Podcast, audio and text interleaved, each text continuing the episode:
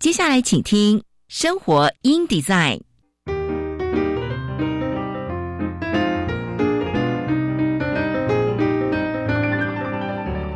美好早晨，来一段爱智之旅吧。漫步在社会的街角，开启我们与自己的对话。穿梭在文化的回廊，重拾我们与土地的羁绊。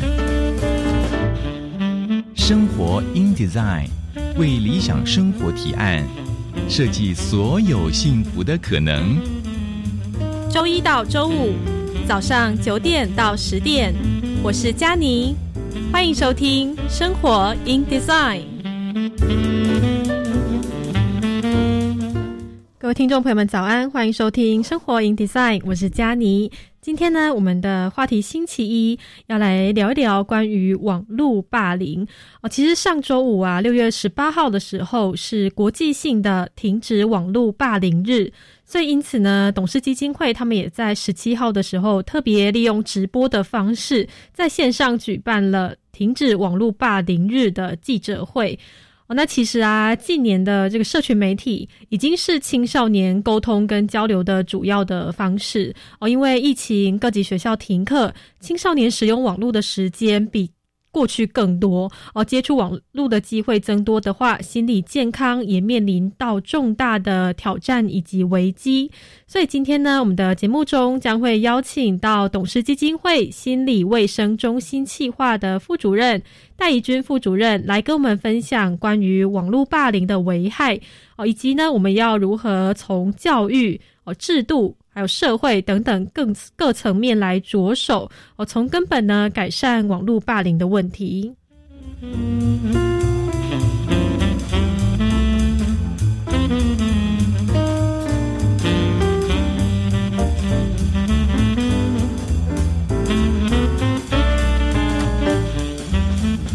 那我们今天的天气跟大家来分享一下哦，因为西南风持续带来偏多的水汽哦，所以西半部的降雨比较明显。苗栗以南呢，有短暂的十强阵雨以及局部大雨或豪雨的发生。白天仍然有些空档出现，但是中南部仍然容易出现短暂阵雨或雷雨。南部地区的雨雨势会比较持续，也会出现这个短时强阵雨的现象。哦，山区呢要特别注意这些塌方啊、落石啊、溪水暴涨等等的问题。哦，那除了中南部天气比较不稳定之外，受到锋面接近的影响，北部地区呢也会开始有局部短暂阵雨或雷雨。东半部仍然是晴到多云，不过午后雷阵雨的现象会比昨天更加明显。会有局部大雨势发生的几率哦。那北部跟东半部在没有下雨的时候，天气比较闷热，高温来到三十二到三十四度。那中南部则在三十度上下。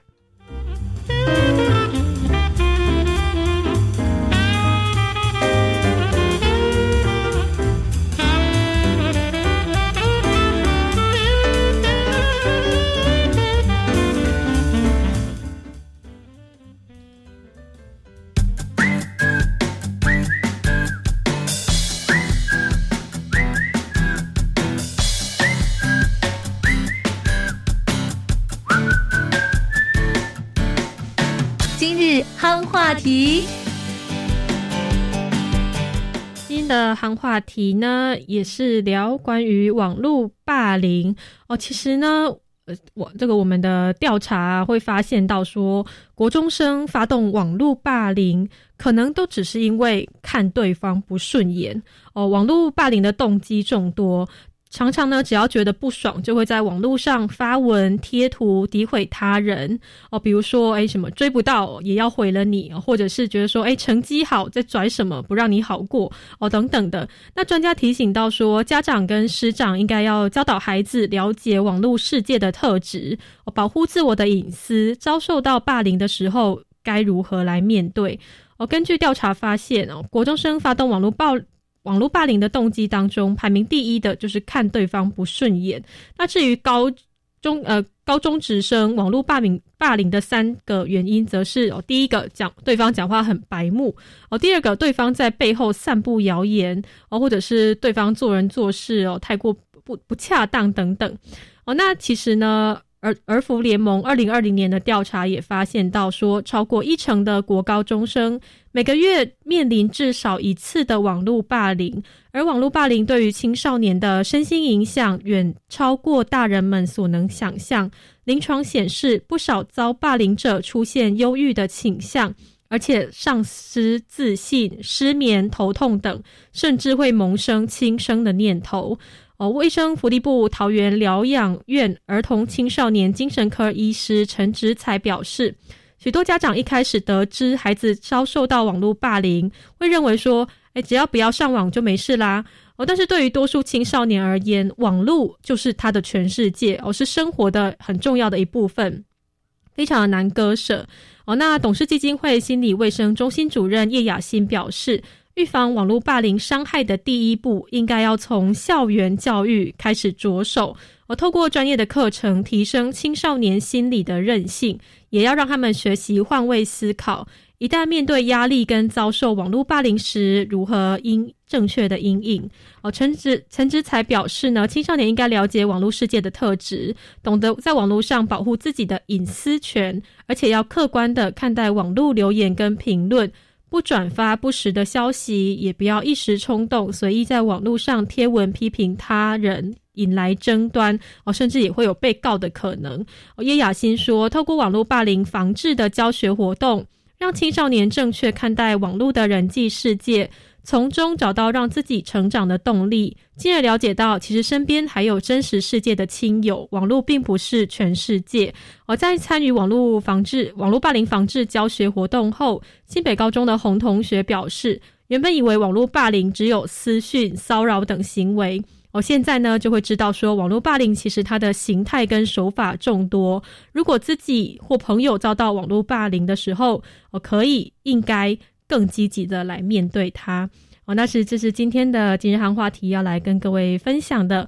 我们先来听一首歌休息一下，等歌曲回来之后，我们将会继续请到董事基金会的戴义军副主任跟我们来聊聊关于网络霸凌的防治这个议题。那我们来听这首是梁静茹的《别再为他流泪》。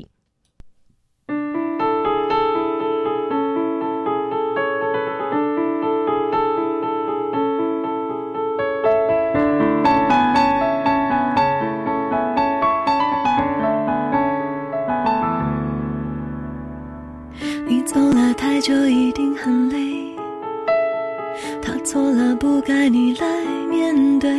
离开他就好，就算了，心情很干脆。他其实没有那么绝对，远一点你就看出真伪。离开他不等于你的世界会崩溃。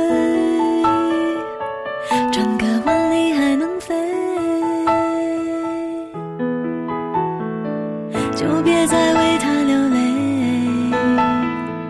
别再让他操控你的伤悲。就算有一点愚昧，一点点后悔，也不要太狼狈。他不值得你的泪，把那遗憾丢在大雨的街，你曾在迷失。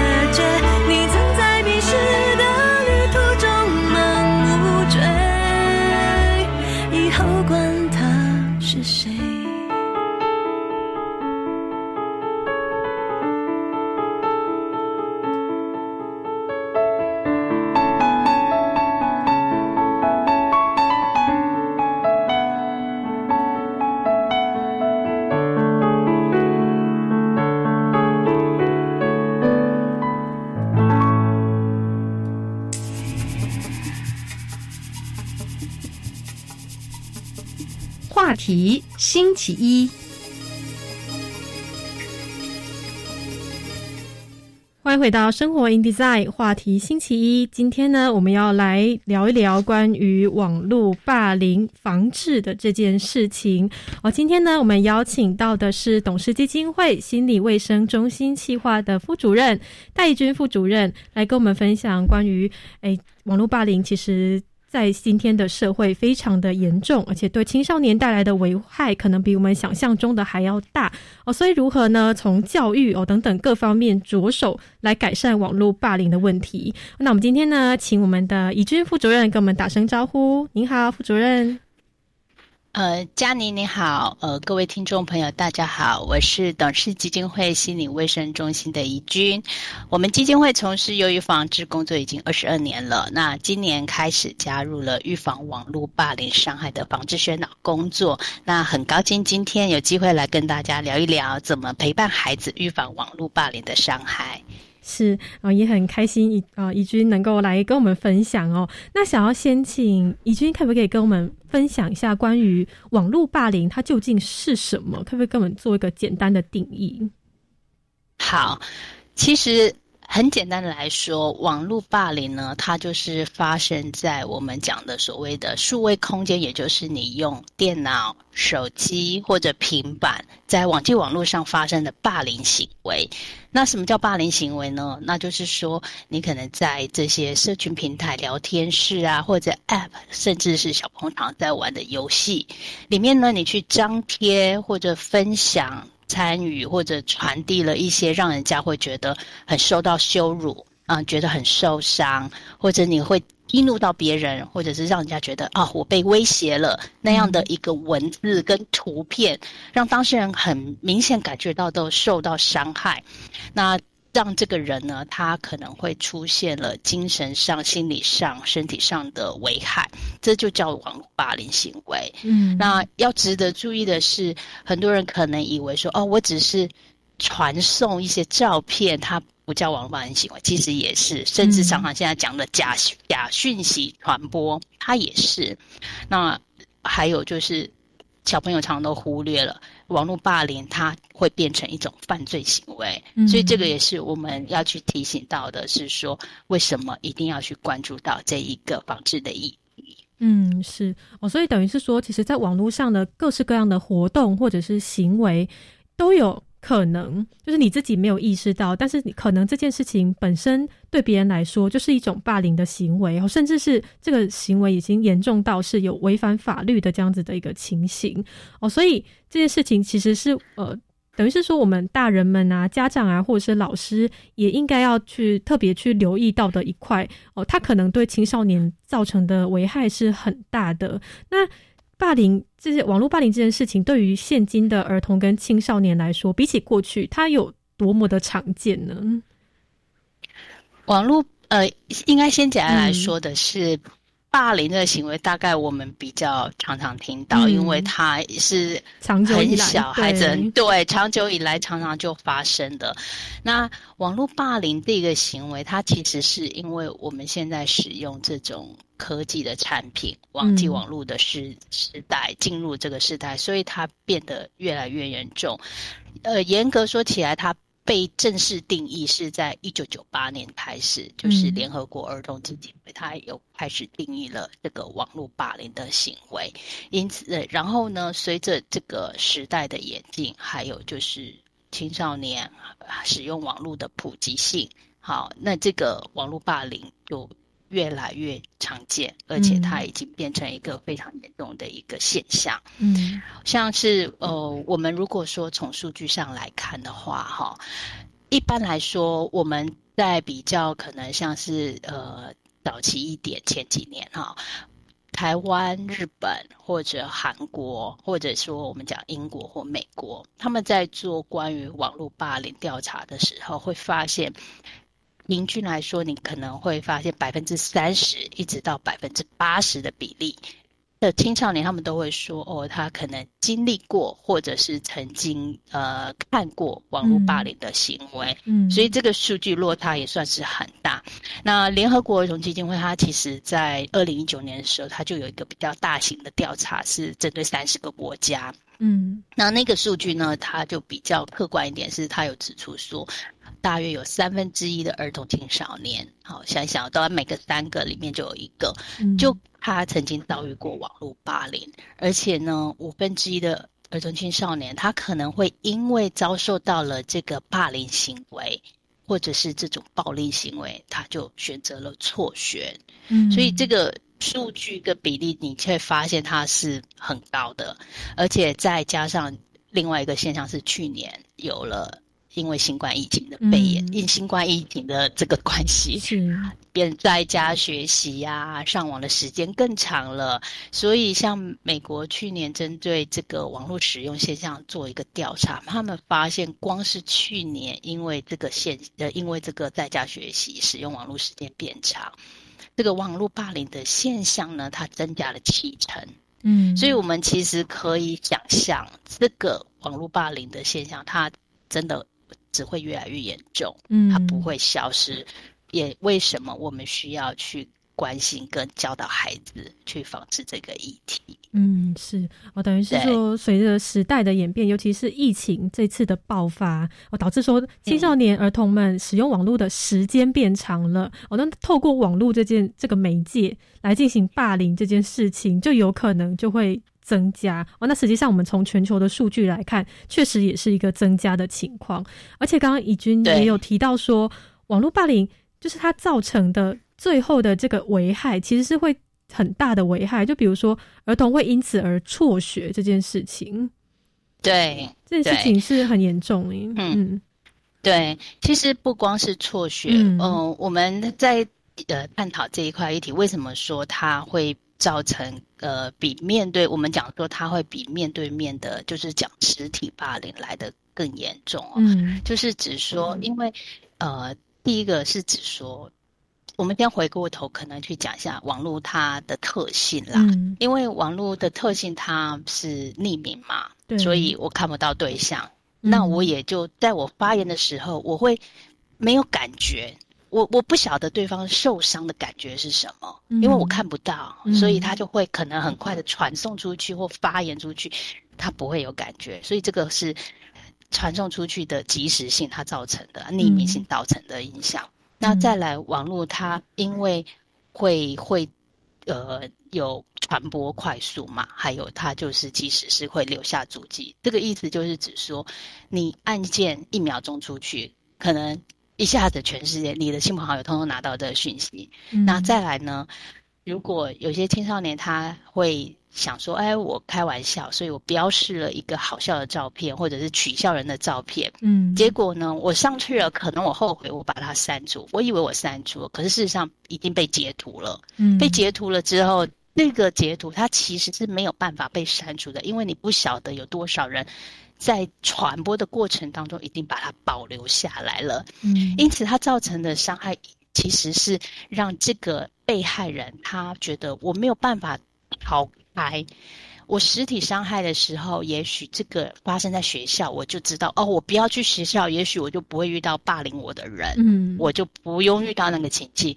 可是网络霸凌，它在家里也会发生，二十四小时都会发生，你是完全无法预估，完全无法逃脱。嗯，所以对于被霸凌者来说，他所被感受到那个情绪哦。非常的深，就是有委屈啊，然后觉得很挫折、很羞愧，因为如果你会一直想象，哎，我的照片被人家看了，不知道多少人都已经看过了，我走在路上，我可能都会怀疑这个人是看过我的照片，嗯，他会有那种羞愧、被被看、被背叛的情绪，嗯，因此这些情绪累积有，它会出现，就包括说。对自我价值就很丧失自信嘛，嗯，然后会忧郁，然后呃，再再来就是他可能连带会出现失眠啊，或者是头痛的身心症状。嗯，在人际上面，他一定会就会出现退缩，就不敢跟人家互动。嗯，然后我们也要去注意到一个呃现象，就是其实有些被霸凌者，他反而开始去霸凌别人。有研究就指，就是说，他就会产生复仇行为，他会比一般人哦变成霸凌者的比例是高达两倍，就是这个被霸凌者转弯成霸凌者的一个比例，它是高达两倍，所以这个也是我们觉得说啊，这个所造成的伤害的严重性其实是大大高于这个所谓的实体霸凌的现象。当然，我们提到。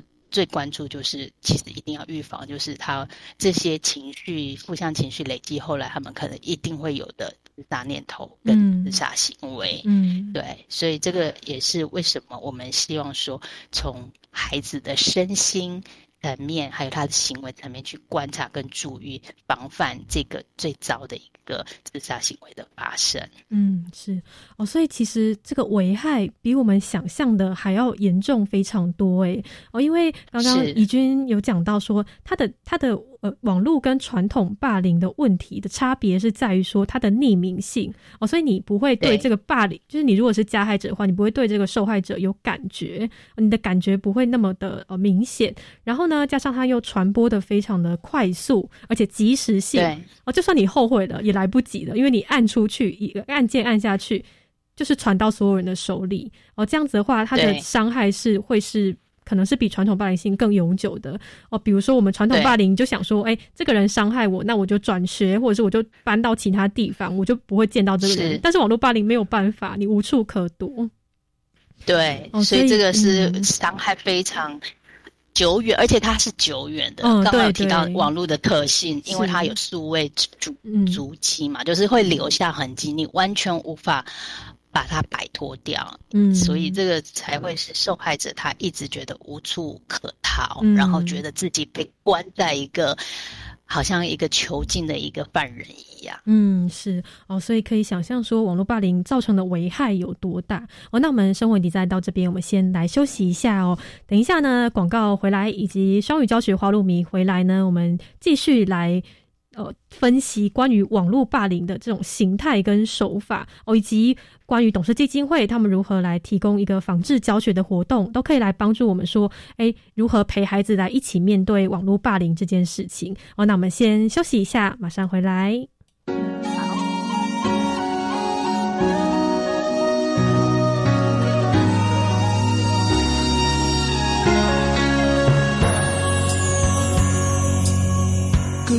To you, my trusted friend. We've known each other since we were nine or ten. Together we've climbed hills and trees. Learned of love and ABCs. Skinned our hearts and skinned our knees. Goodbye, my friend, it's hard to die. When all the birds are singing the sky，the spring is in the air. Pretty girls are everywhere. Think of me and I'll be there. We had joy, we had fun, we had seasons in the sun. 我是博物大玩家德芳。面对 Coffee，我们来到防疫新生活，大家线上逛博物馆，享受网络资源，少出门，多警觉，口罩佩戴好，健康防护不能少，照顾自己，彼此关心。欢迎收听每个礼拜四上午十点零五分到十一点钟《博物大玩家》，让艺术好心情陪您度过疫情艰难期。我的未来我做主，微电影竞赛开始征件喽！赞！我们赶快来准备剧本，寻找演员，筹备团队。好棒哟！这次两大主题分别是防治毒品以及防治霸凌。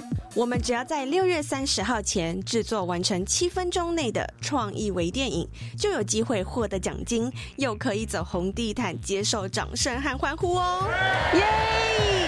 以上广告是由教育部提供。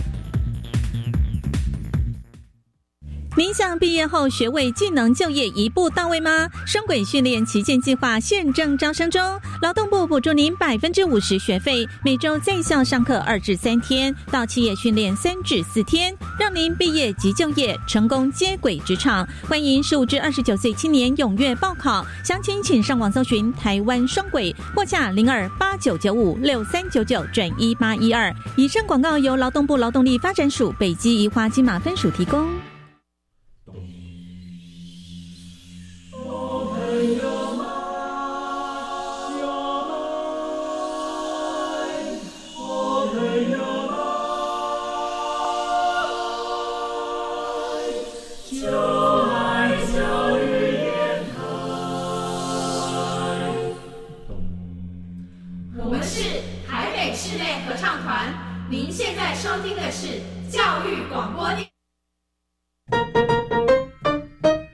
Follow me, go bilingual。双语教学花露米。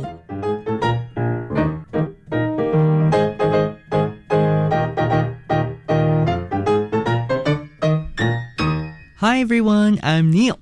This is Follow Me, Go Bilingual. Planning to become a bilingual nation, our country tries to instill English into our daily lives, including the radio shows. And today, we're going to learn some new words from the news report. 欢迎来到双语教学花露米节目。今天我们将听英古新闻学英文。老师是伟大的职业，造育英才，不求回报。有名印度教师甚至将全球最棒教师的获奖奖金与其他的入围者一起分享。World's Best Teacher shares one million dollars prize。全球最棒教师与其他入围者共享一百万美金大奖。A teacher in India has won this year's $1 million Global Teacher Prize and shared half of the money with the other top finalists. On December the 3rd, Rajinsh Desale, 32, was announced as the winner by actor Stephen Fry in a virtual event from London. Desale gave the other nine finalists more than $55,000 each. The sale is the first person in the competition's six year history to share the prize. He said he was sharing it to support the other finalists' work. I believe together we can change this world, he said. There were over 12,000 nominations and applications for the prize from more than 140 countries. Since 2009, the cell has worked at Zilla Parishad Primary School in the village of Paritawadi, about 300 kilometers southeast of Mumbai. When he arrived, the textbooks were not even in the local language. School attendance could be as low as 2%, and girls often got married as teenagers. The cell learned local language and translated the textbooks. He also added QR codes to the textbooks to help each of his students find the extra information that they needed. 印度一名老师赢得今年价值一百万美金的全球教师奖， 他将一半的奖金都跟其他的决赛入围者共享。这位三十二岁的印度老师成为今年全球教师奖的得奖者。这个奖项的价值有一百万美金这么多。这个冠军他选择与其他九位决赛入围者共享，每个人最后可以享有五万五千元美金。他说，他分享这笔奖金是为了要支持其他决赛入围者的努力。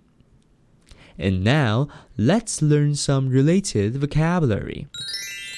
Finalist, finalist, a person or group that makes it into the final part of a competition, game, etc. 决赛者 For example, Pete and I were the two finalists in the singing competition. Pete 和我是这场歌唱比赛中的两位决赛选手。Virtual, virtual, created by or existing on a computer. 虚拟的。For example, you can take a virtual tour of the museum from the comfort of your own home. 你可以在家舒服的参加博物馆的虚拟展览。Nomination, nomination, the act of suggesting someone to receive an card, honor, job, etc. 提名。For example, his nomination for Best Actor was a surprise. 他入围最佳男演员，令人惊讶。Now, let's review the three words we learned today. Finalist, finalist, 决赛者。Virtual, virtual, 虚拟的。 Nomination, nomination, 提名的。That's it for Follow Me, Go Bilingual. I'm Neil. See you next time.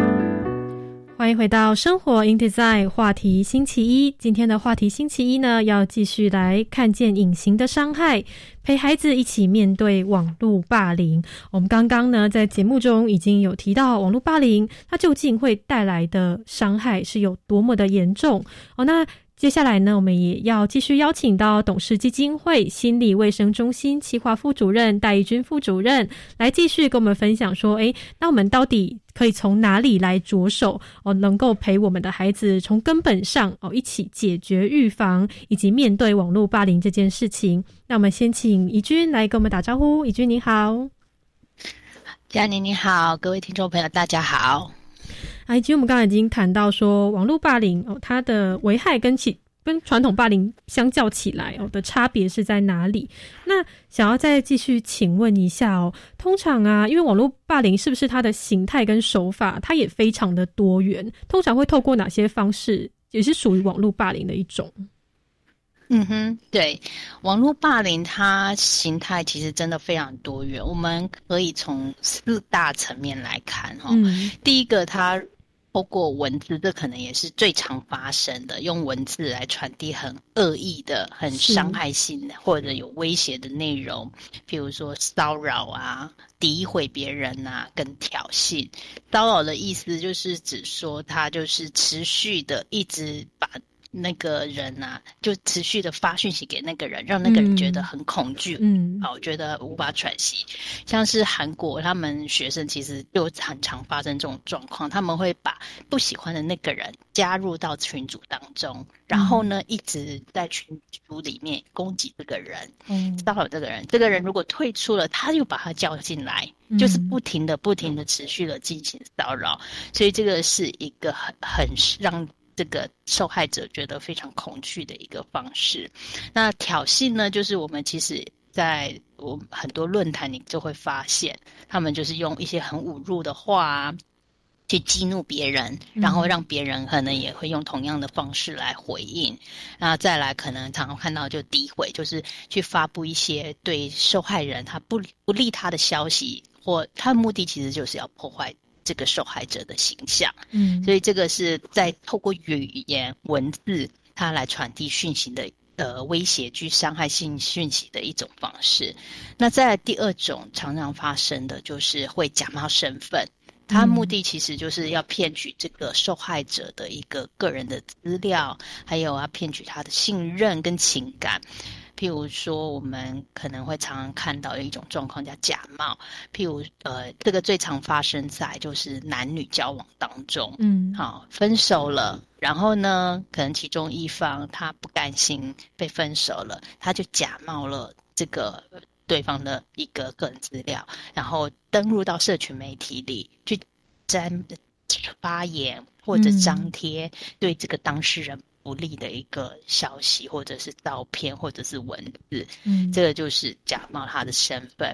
那另外一种可能就是欺骗，就是指说，呃，您可能跟呃加害人跟被害人，他本来他是先获得这个受害者的一个信任，然后呢得到一些秘密，他再把它公开在网络上面，然后让这个受害人觉得很难堪，所以这个是发生在假冒。这个某一个人的身份，然后骗取各自信任之后，而出现的霸凌行为。嗯，那第三层面，它就是大部分它是发生在实体霸凌当中，延伸到网络上去。所以，这个受害者跟加害者通常可能是彼此认识的关系。嗯，这有两种状况，一种叫做排挤，我们可能也常常听到，他就是故意。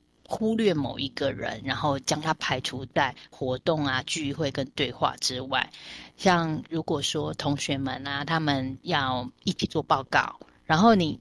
故意要排挤某一个人，你可能就会不把他加入在你们所建立的一个赖的群组讨论当中，所以这个人他就不知道相关的进度跟报告，等于就是被排挤了。嗯，所以这个是常常发生在校园里面的一个情形。那另外一个就是爆料，也就是指说你没有经过这个受害人的同意呢，就在。他网络上散播关于他个人非常隐私还有敏感的讯息，然后让这个人遭到公开的羞辱。我们可能也常常会在新闻上看到，就是像哎艺人交往女艺人她的生活照哦被公开被曝光，这就是一种爆料行为。那最后一种嘿，我们呃也是比较常担心的是，因为它会造成实体生活上你金钱还有。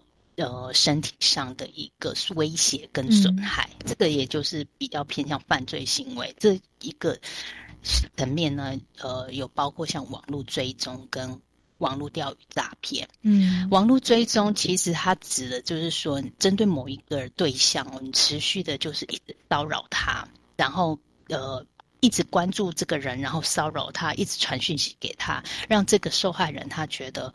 身体受到威胁，或者是他的安全感受到威胁。嗯，像国外有一个很著名在教网络霸凌防治教育上面引用的一个例子啊，就是啊加拿大有一个女生叫做呃阿曼达，她呢在呃二零一零年的时候呢，她就是因为在网络上，她其实。在实体生活当中，他是比较害羞的孩子。嗯，那他在网络上，他其实他就比较活跃，所以他会拍影片，好等于分享。那他有一次就是因为等于是网友的鼓吹，还是呃就是鼓噪，他就拍了裸照。嗯，拍了裸照，那这个实他事实上他是一个直播，但是他拍裸照马上被人家截图。嗯，被截图之后，因此就被传播。传播之后，有一个荷兰籍的男子，他就看到了这个照片。从此之后呢，他就一直不断的在肉搜他，骚扰他，在各个论坛一直在散布他的裸照。所以呢，阿曼达就是长期经过这样的一个骚扰，他跟霸凌。最后，他在二零一二年的时候，他其实拍在 YouTube 上，他就拍了一个影。沉默的控诉，嗯就是他长期遭受这样的霸凌跟踪、网络跟踪，可是没有人帮得了他。嗯，那虽然他这个影片公开，他公告了，然后也是得得到关注，可是呢，还是有酸民等于是持续的，等于是在侮辱他，好认为他是有点是因为你自己做这样行为遭到这样的攻击，那。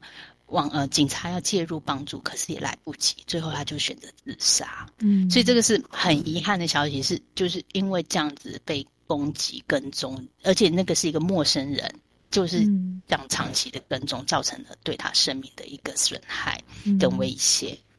那还有一个常常发生的这个形象行为，我们叫做网络钓鱼诈骗。嗯，大家应该如果还有印象，就是像嗯去年吧，在呃新竹有一个男子，他就是伪造了身份，然后认识一个住在高雄的青少女，然后后来把他诱骗到新竹去监禁嘛。嗯，所以这就是一种只说哦，这个人。重新打造、伪造了一个新的身份，然后去骗了，呃，去等于跟其他人互动，然后交流，所以所进行的一种网络霸凌行为。嗯，所以这几项就是我们在讲说网络霸凌的形态，大家会。主要的一个四大区隔就是这样，是哦，所以其实真的是很很遗憾、很伤心。它的形态跟手法非常的多元，而且甚至是跟传统霸凌比起来，传统霸凌通常就会发生在说比较熟悉的人之间，但是网络霸凌也就不一定，它有可能就是陌生人，也有可能会造成很严重的网络霸凌的问题。哦，那包括刚刚以军跟我们讲的文字啊、假冒身份啊、诈欺呀等等的，或者从实体到网络。霸凌哦，这样子的一个形态跟手法都非常的多样态，这样子都属于网络霸凌的的一个其中一个项目。那想要再请问一下义军哦，因为可能会有些人哦，他在社群媒体上互动的时候，他不觉得自己在霸凌，他会觉得说，哎，我只是跟大家开个玩，开开一个玩笑。可是有些人就会觉得说，这是网络霸凌。那这两者要如何来界定它的差别？对，这这是真的很有趣的一点，就是很多人常常觉得说，哦，我只是朋友，可能他照片我觉得很好笑，我就标出了一些不雅的文字，然后又泼上去，觉得说，哦，我在开玩笑。嗯，可是。我们要注意的就是说，所谓开玩笑跟网络霸凌，最主要就是你是不是真的把这个人的感受当一回事？嗯，开玩笑也是对方也要觉得开心呐。对，你必须要对方，对方也觉得开心。如果对方觉得你的玩笑他觉得不开心、不舒服，其实这就是网络霸凌。嗯，对，所以我们也不断的得要教孩子。提醒孩子这件事情，开玩笑是双方你都要觉得是舒服而且开心的状态，不是你个人觉得好笑，那就是开玩笑。嗯，像国外呃那个呃有网络有一个基金会是专门做做网络霸凌防治的，他们在呃经过长期教育，其实他们也在问孩子一件事情，是说你觉得。如果我把网呃，就是开玩笑这件，就是说他网络霸凌别人，可是呢，他就说这个是开玩笑，好，你觉得可以用这个当借口吗？可以当做理由吗？嗯，其实六成的孩子他已经表示，他觉得不能够把用开玩笑这件事情当成网络霸凌的理由。嗯，所以孩子是懂得说你不可以用这个当做理由跟借口的。嗯，但是。在实际行为的时候，可能还是要教孩子这个界限在哪里。嗯，对哦，所以这个等于是说同理心、同理的这件事情的培养，或者说你自己不想要这样子被别人别人对待，那你就不要这样子对待别人。这样子其实这个是需要透过教育来开始做这样子的一个培养，以及才能达到真正网络霸凌的防治的一个成效哦。所以我们的。董事基金会会有提供像这样子的网络霸凌的防治的教学活动，可以给老师一些建议吗？有，其实我们基金会就是从今年开始呢，我们已经有在发展关于网络霸凌防治的线上资源，像是我们有专区，有关于各种网络霸凌的资讯、防治的资讯，然后我们也成立了 IG，那这 IG 呢就会呃长呃一每一周我们都会有更新。像是网络霸凌的一个资讯，譬如说很简单的怎么区辨啊，还有就是他的呃，刚刚提到可能开玩笑跟网络霸凌的界限的定义等等。嗯，那当然我们认为啊，要预防网络霸凌，教育还是最重要的。嗯，那不般的家庭教育或者是学校的教育，所以我们在呃有设计了关于预防网络霸凌防治的教学教案。嗯那我们也但是说能够在校园里面去做推展，帮助老师能够透过这个教案呢，去教孩子正确的辨识什么叫做网络霸凌，嗯然后呢。霸凌的类型有哪些？它会造成什么伤害？那从这些教学当中去引导孩子知道说，哦，原来网络霸凌这么严重，但是它可以被防治。嗯我怎么做？所以这个是我们今年开始会陆续在学校里面去做推展的嗯一个业务。是哦，所以其实就是不只是诶提供我们很多的资讯，也会有提供像教案这样子哦，都可以给老师来做参考哦。等于是说，我觉得不只是网络霸凌要放在学校的教育当中，而且这个教育还是要是有感觉的教育，就是要让学生能真的感受到。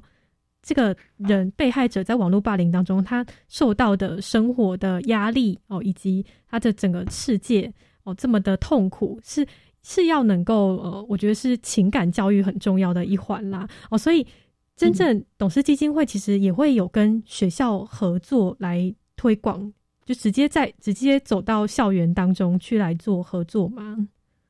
是，呃，像我们上半年来，我们已经陆续跟像是中正国中、新北高林口，还有大同高中、成功高中、民伦高中等，还有道江物家等等学校，我们就有进行了这个教案课程。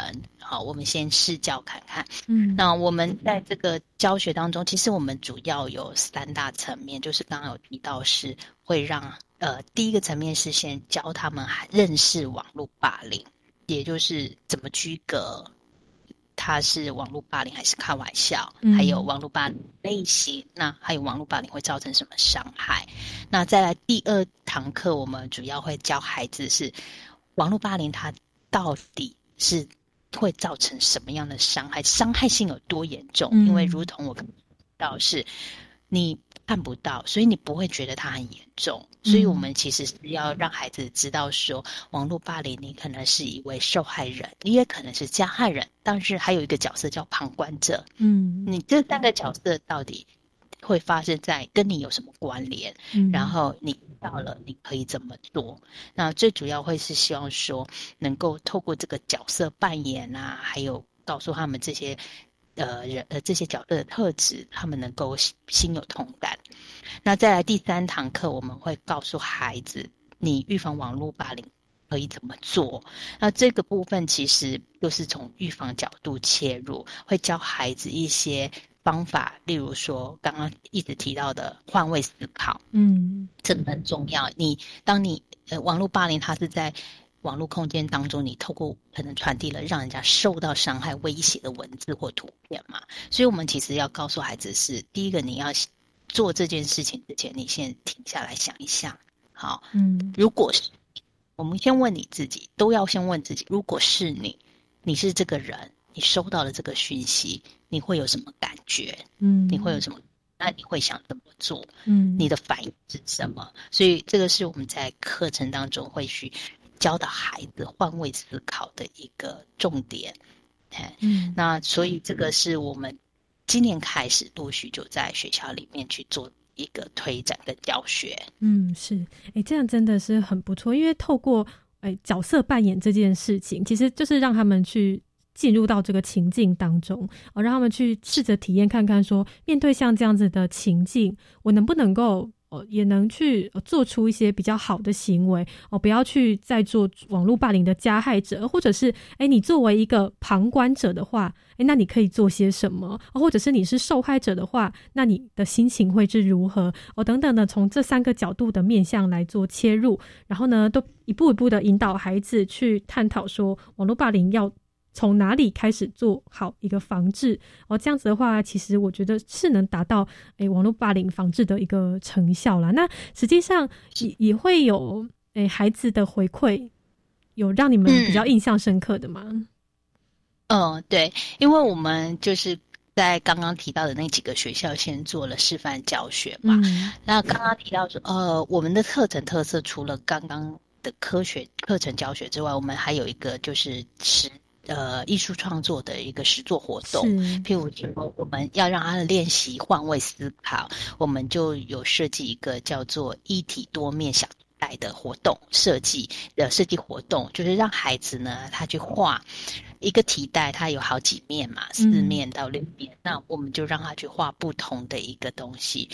看这样的一个创作活动的时候，其实是要引导孩子多方面的去思考，换个角度去思考。嗯所以孩子们在这样的一个创作过程当中，还有参与这个预防网络霸凌教案课程当中，都有回馈是说，他第一个他们可能就会感受到，哦，原来呃网络霸凌网络特性是这个样子。譬如有孩子就会回馈，他永远他不知道原来自己偷一个东西，马上可能会被截图，嗯而且他不可能删掉，因为他一直以为自己删掉就没事了。嗯后来才知道，哦原来他是有可能马上被截图跟传播，这就会被造成霸凌。嗯然后还有孩子也才知道说，原来有一个角色叫旁观者。嗯从来大家都以为我不要发言就没事啦，可是原来旁观者你也很有力量，因为有就指出说，很多的呃，就是有五成的霸凌行为哦，你会因为旁观者的介入而停止。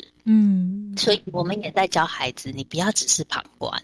你看到这个霸凌的行为的时候，你可以怎么帮助这个受害者？嗯好，然后给予他情绪的支持。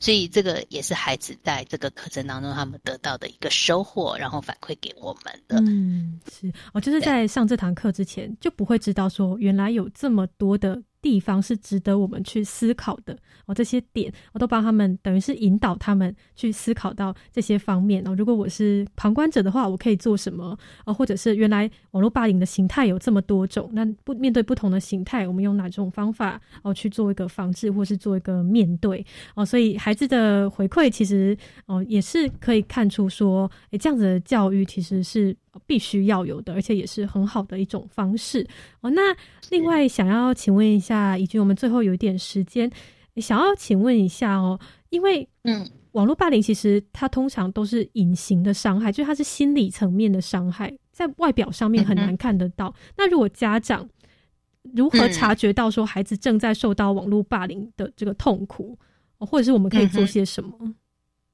是，其实呃，网络霸凌发生的时候啊，家长他在跟孩子互动当中，你其实是可以觉察得到的，嗯但是。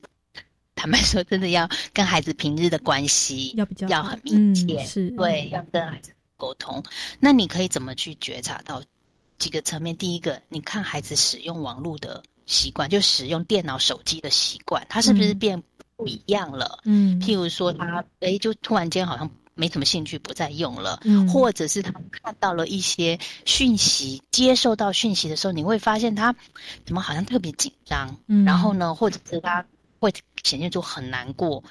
当你要进一步询问他，给你的状况啊，你收到什么讯息，他可能不想跟你分享，嗯，他呃保护他自己的那个网络使用的一个状况，那你就要注意，诶，这个是不是一个警讯？嗯。然后就是你会发现他日常生活的作息有所改变，就是刚刚有提到他会睡眠的问题，嗯。啊，头痛的问题，然后吃不下饮食的问题，那再来社交上面会也会出现不一样，他也许会不太想要再跟他的朋友互动，然后也不愿意上学。那也不想参加聚会，跟朋友的关系变得很疏离。嗯那你可能也会从另外层面观察到，是说，诶，他也影响到他的学习成绩、学业了，嗯会严重。然后比较严重的孩子，他可能就会告诉你说，他不想去学校，嗯他不想去了，哎，情绪起伏很大，嗯然后焦虑，这个就是情绪上面你会看观察得到。嗯是然后，呃，我们最害怕就是自杀、自还有自伤的一个行为。嗯，所以这些家长可以从刚刚提到的使用习惯、情绪，还有他的生活作息、人际互动这几个层面去做观察。是我透过这样子的细节的呃观察，我看他说，哎，心理上面有没有一些变化，或者是在作息上面，哦，他的使用网络的这样子的方式上面有没有一些差别？哦，其实都可以有这些蛛丝马迹去观察，说，哎，是不是遇到了网络霸凌？那遇到网络霸凌之后呢，其实就是要花时间哦，然后呢，哦，不要责骂性的哦，来陪他一起来面对这件事情。其实呢，是真的。可以帮助孩子找到一条出路哦。那我们今天呢，生活底在真的非常感谢怡君来跟我们做一个网络霸凌的防治的分享哦。谢谢怡君，谢谢。好，我们生活底在到这边，拜拜喽，拜拜。